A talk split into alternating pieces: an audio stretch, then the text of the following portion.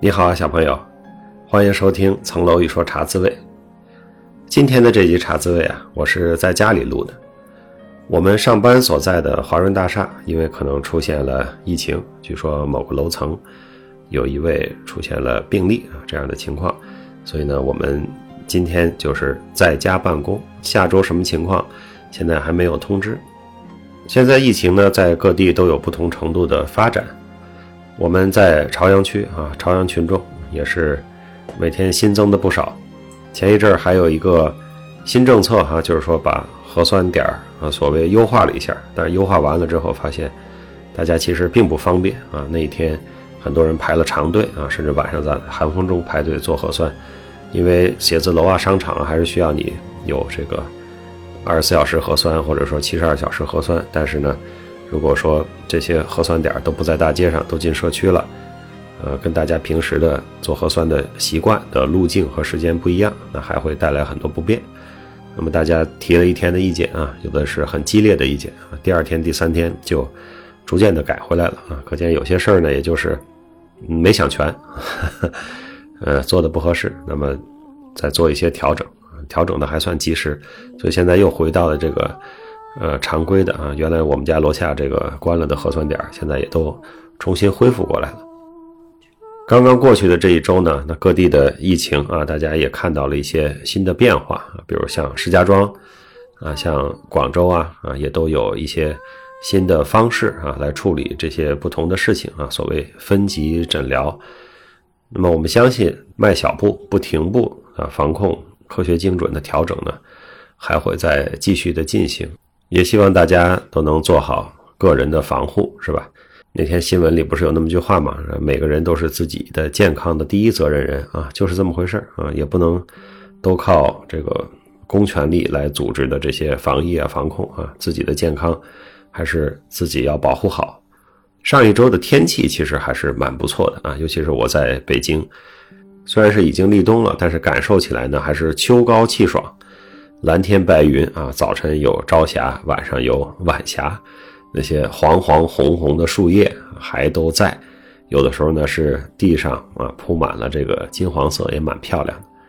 所以也希望各位小朋友啊抓住这个秋天的长尾巴，如果你那里还天气不错，可以户外多跑跑，多运动运动，多出去玩一玩，亲近大自然会让人身心放松，同时呢也避免到那种。那人流聚集的室内的场所，咱就不说新冠，就是这个月份，流感呀，对吧？各种呼吸道疾病啊，其实本来也是高发期啊，所以我们多去户外玩，又锻炼了身心，又远离了病毒。上周呢，洗米团是一个 break 啊，大家自由发言，我邀请回来了我们这个两季的团友啊，Coco 包，跟我们分享了很多读书啊、学习啊、创业呀。转行啊，学外语啊，啊，这个很有意思的，内容也很丰富、很全面的分享啊，大家也觉得听得很过瘾。还有其他几位团友也都是做了自由发言，也都是非常的精彩。那我们每三个主题结束之后呢，都会有这样的一个 break，或者是叫一个 gap 啊，我们就休息一下，大家随便聊聊。主题上你没报上名的那一周啊，你准备了或者你有想说的，哎，你也可以。利用这个自由发言的机会啊，可以来自由发言。那我们呢，现在又进入了一个新的主题，是吧？是我们这一季新米团电影季啊的法律主题。我们的第一个电影呢，是一个非常经典的名片啊，叫《控方证人》。《控方证人》是阿加莎·克里斯蒂的一个小说改编的。我们如果随便去搜搜，能看到好几个版本啊。一个是五十年代的版本，是个黑白片儿。还有一个呢是八十年代的版本啊，是个彩色片儿；还有一个更近几年的，是一个连续剧啊，是应该是个英剧，是吧？所以说至少你能看到这么几个改编的版本啊。那个英剧我还没看过，两个版本的电影我都看了啊。那个小说我也看，这个小说其实还是蛮简单的，它是一本中短篇小说集其中的一篇。那这个中短篇小说集呢，就叫《控方证人》啊，所以这是这里边的这个。很重要的一篇，那整个这个小说你翻一会儿就看完了啊，很短，故事情节呢和电影里的那个剧情的主干是差不多的，当然电影做了很多的改编啊，叙事的结构、主要的这个角色啊，从这个嫌疑人身上挪到了这个大律师的身上，所以电影的改编是非常成功的哈。这个是比利怀德的名作，阿加莎克里斯蒂的原作啊，这个比利怀德导演的名作，所以说五十年代的这个黑白片啊，应该是五七年版本是吧？是广受好评啊。作为经典，那八十年代呢，向他致敬，又重新排了一次。八十年代的那个街景哈，因为它带上了色彩，就更像我在伦敦读书的时候的那个感受啊。这个电影一开头，那个大律师坐着他的劳斯莱斯是吧？然后穿过伦敦的大街小巷啊，各种标志性的建筑，最后回到了哪儿呢？回到了 Lincoln's Inn 啊，Lincoln's Inn 就叫应该叫林肯法学会是吧？我们知道英国的这些出庭的大律师是在四个大的法学会里边啊，四个 inn 里边啊来工作的。那么 Lincoln's Inn 呢，我非常的熟悉，为什么呢？因为它就是我上学的必经之路啊。我们学校和 Lincoln's Inn 和英国的最高法院这三个单位是紧紧的挨着的。那么 Lincoln's Inn 里边有非常多的这种啊，这个很有历史年代感的建筑啊，就有点像哈利波特的魔法学院。然后这个绿化的也不错，所以每次呢我都不走大街啊，我都是从林肯斯印的一个门进去，从另一个门穿出来，就到了我们学校所在的啊那个叫葡萄牙街，就到学校了啊。所以说这个彩色的这一版呢，我看起来是非常的亲切啊。这个大律师果然是在里边工作的。就顺便跟大家讲一下这个英国的律师制度哈，它是有这种所谓出庭的律师，他叫 barrister。我们经常会把它说成是大律师啊，因为他出庭。还有一类呢叫文书律师啊，叫 solicitor。就这些律师呢，他是不出庭的啊。比如像我这样的做非诉讼业务的律师，那在英国或者英国的这个体系下，比如在中国香港啊，我就是一个 solicitor。我们国家没有这个区分啊，就是说我是有律师执照的啊，我接了一个案子，我要出庭啊，我就自然的可以出庭。但是呢，在英国呢，就是要。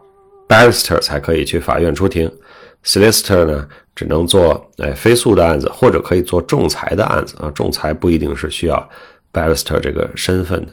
那么如果你在英国呀，在香港找律师啊，你遇到了一个事情啊，不管是公司的还是个人的，你会先找一个 Solicitor，他给你分析一下啊，他也是职业律师嘛，分析好了，他会向你推荐啊若干的这个 Barrister 啊，或者跟他工作最紧密的 Barrister。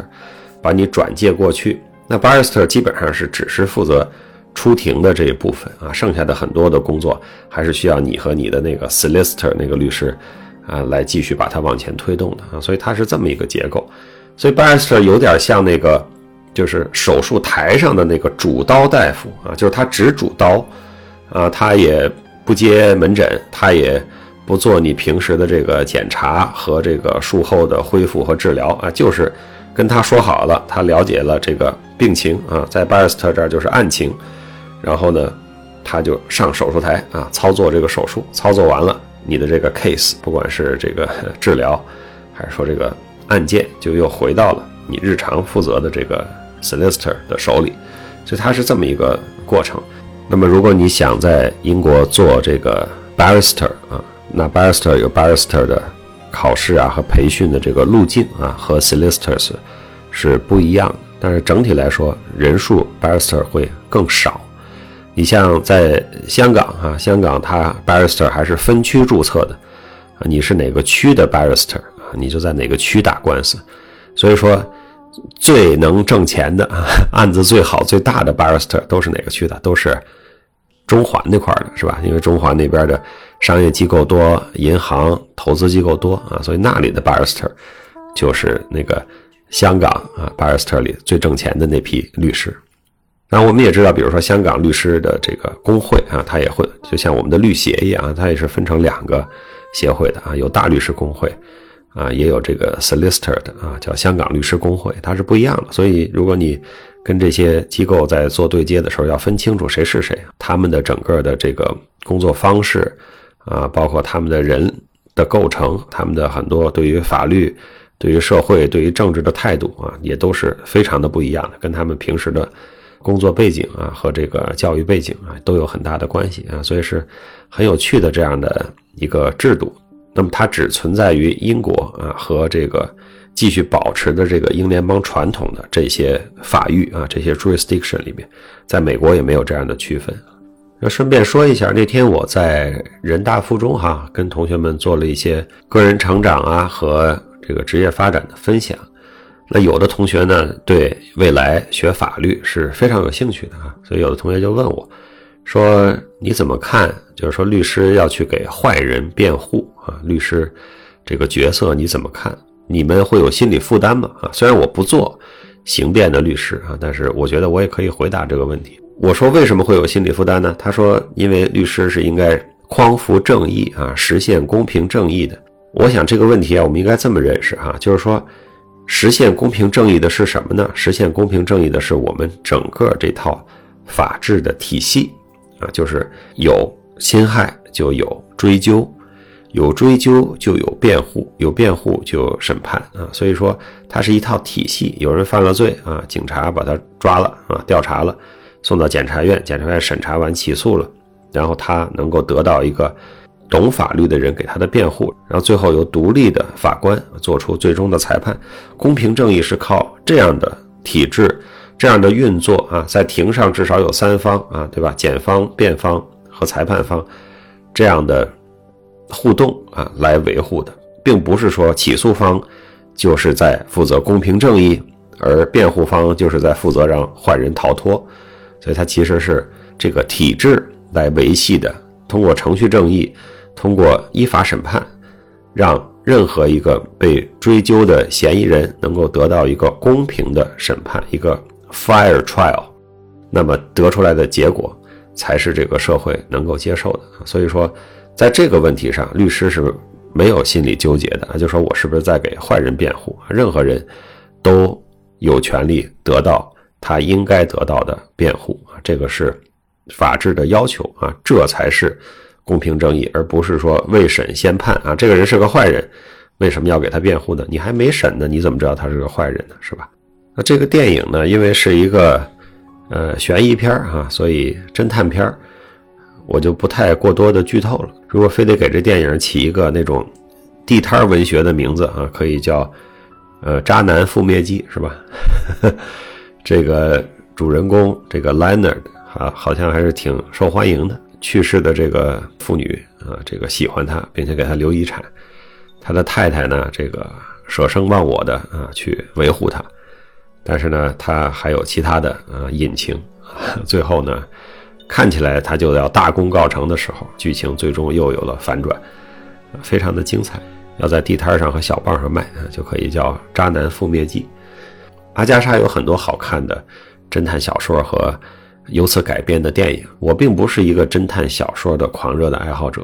我小时候看过一些福尔摩斯，也看过一些阿加莎，那看了也就看了，挺有意思。但是我不会像有些我的朋友那样啊，研究的特别精，每个剧情都知道的特别清楚。啊，喜欢看，但我并不是一个狂热的爱好者。我小时候看的一些那个老电影啊，也都是基于阿加莎的小说改编的啊。比如说《尼罗河上的惨案》啊，我们小的时候那个电影少嘛，这电影是一遍一遍的放啊，在 在电影院里，后来有电视在电视上放《东方列车谋杀案》，这都是阿加莎著名的电影。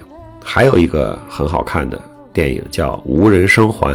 它其实不是个电影了，它应该是个英剧，是吧？是拍的是四集啊，还是六集啊？啊，这个不长，然后每一集单集的时间比较长啊，然后整体来说集数不多，全都是英国的中流砥柱的演员和老戏骨啊，演的特别棒，无人生还，大家也可以去找一找啊。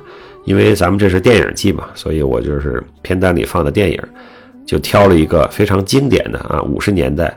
又是著名导演导的啊，这样阿加莎的一个经典。我觉得在今天这个控方证人放《尼罗河惨案》、放《东方快车谋杀案》或者放《无人生还》，其实都可以啊。大家就是来探讨一下犯罪，呃，法律。当然，在控方证人里有更多可说的，是吧？还还有这个律师的角色。那么这个老律师是吧？这身体已经非常差了，但是脾气更差。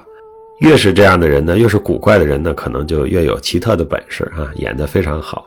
为了一根雪茄，跟他的护士在这来回周旋。他最后接了这个案子，其实就是为了抽上那口雪茄，他才接了这个案子啊，挺好玩的。大家知不知道这个护士啊，就是五十年代那个黑白版里边那个护士，其实就是这个演律师这个演员，他也是著名的老戏骨了哈。他叫劳顿啊，查尔斯劳顿。这个演护士的这位女士就是他生活中的太太啊，所以跟他这个斗智斗勇，你要注意休息了，你不要再抽烟了，你不许接案子了。其实是跟他他们生活中的状态应该是挺相似的吧。你如果有空去翻翻这个控方证人的原文啊，很简单，你电脑上随便搜一搜，这个原文就出来了，也不长。你会发现，这个老律师的出院和身体和雪茄啊这些戏，都是导演加的啊，这个原文里边并没有。所以我认为这个电影的改编让这个故事变得更丰富啊，层次更多啊，非常有意思。这个希区柯克他说过这样的话，他说这个破案的片子其实不好拍。如果你用一个普通的演员去演这个最后的这个犯罪嫌疑人，等他被揪出来的时候，大家会觉得有点无聊。但如果你用一个大明星来演，那一开始大家就知道那肯定是他。所以怎么来演呢？这个不太容易啊。当然，这个戏比较容易的就是说上来就是这个 Leonard 啊，就是是不是你的问题啊。所以，呃，围绕着是不是你而展开的，而不是像阿加莎的那些其他的这种。各种密室谋杀案，哈，就是所有人就都在这儿呢，到底是谁？这个时候就比较难安排演员，好吧，电影我就先聊这么多啊，因为毕竟它是个侦探片、悬疑片啊，就不太剧透了。你还没看的话，希望你去看一看，这两个版本都可以啊，都很经典。但是我还是觉得那个黑白片啊更有范儿啊，黑白片更有范儿。八十年代那个彩色的呢，更加的这个色彩啊明快一些，整个。剧情的这个语言的节奏、台词的节奏推进的也要快一些，它展现了不同时代的电影的不同风格啊和导演的这个不同的艺术取向。大家可能看到了哈，我有一个这个喜马拉雅的直播预告，应该是在星期二啊，星期二的中午那天是小雪节气。那么小雪节气呢，喜马拉雅就说这个岁末年终啊，搞两次直播，让我在未来的一个月中间。找两个时间啊！我一看日历，哎，一天小雪，一天大雪，所以呢，我们就决定在小雪那天中午和大雪那天中午做两次直播。那播什么呢？也没有什么特殊的主题让我选。为什么选中午呢？就是说晚上直播的人很多，这个大家的关注会分散，希望我找一个下午六点之前的时间段。那我就想起我小的时候啊，上小学的时候，我每天都是中午回家吃饭。一边吃饭呢，一边就听广播啊，这个评书啊、曲艺啊、京剧啊，或者是那种广播剧啊，都听啊，听过很多啊，这个名著啊，什么什么《红星照耀中国》呀，什么《北京人在纽约》呀，还有很多的这个我现在都想不起来的这个剧啊，或者是呃文学啊，都是中午吃饭的时候听广播听的。评书啊，那就更多了啊，各种评书都是中午听。我想呢，我们就用小雪节气和大雪节气这两天恢复一下。我小时候的那种边吃中午饭边听广播的这种感觉啊，所以呢，我会在这两天找一些和雪有关系的文学作品，给大家节选一些篇章啊，就做一个朗读和阅读的分享。呃，应该是在每个篇章中间呢，也会邀请各位谁那天有空啊听了或者想聊两句的啊，连连麦说一说。星期二呢，因为。十二点半开始播嘛，但是我一点半我得要走啊，要出门，所以星期二的时间会比较简单明了啊。这个一点半我得走。两周之后啊，大雪节气那天，我争取下午不安排事情，会这个稍微可以时间灵活一点。那星期二我下午要走的原因是我要去和快手的新员工做一个交流，到快手公司去。所以，如果咱们今天有快手的小朋友啊，正好在听喜马拉雅啊，如果你星期二下午在，咱们可以在这个你们公司见啊。如果你是我们喜密团的小朋友，或者是茶滋味的听众啊，请你到时候示意我，告诉我，期待在下周周二中午的直播和大家再见面。好了，今天的茶滋味我们就先聊到这儿。天气越来越冷啊，但是就像我们说的。还能抓住冬天的开头和秋天的尾巴，多去户外啊，搞搞活动。请你努力找时间读书，请你努力找时间锻炼，请多多帮助他人。各位小朋友，我们星期天的新密团直播再见，星期二中午的小雪节气的直播再见。如果你都没赶上，那我们就下周五的茶滋味再见。祝你周末愉快。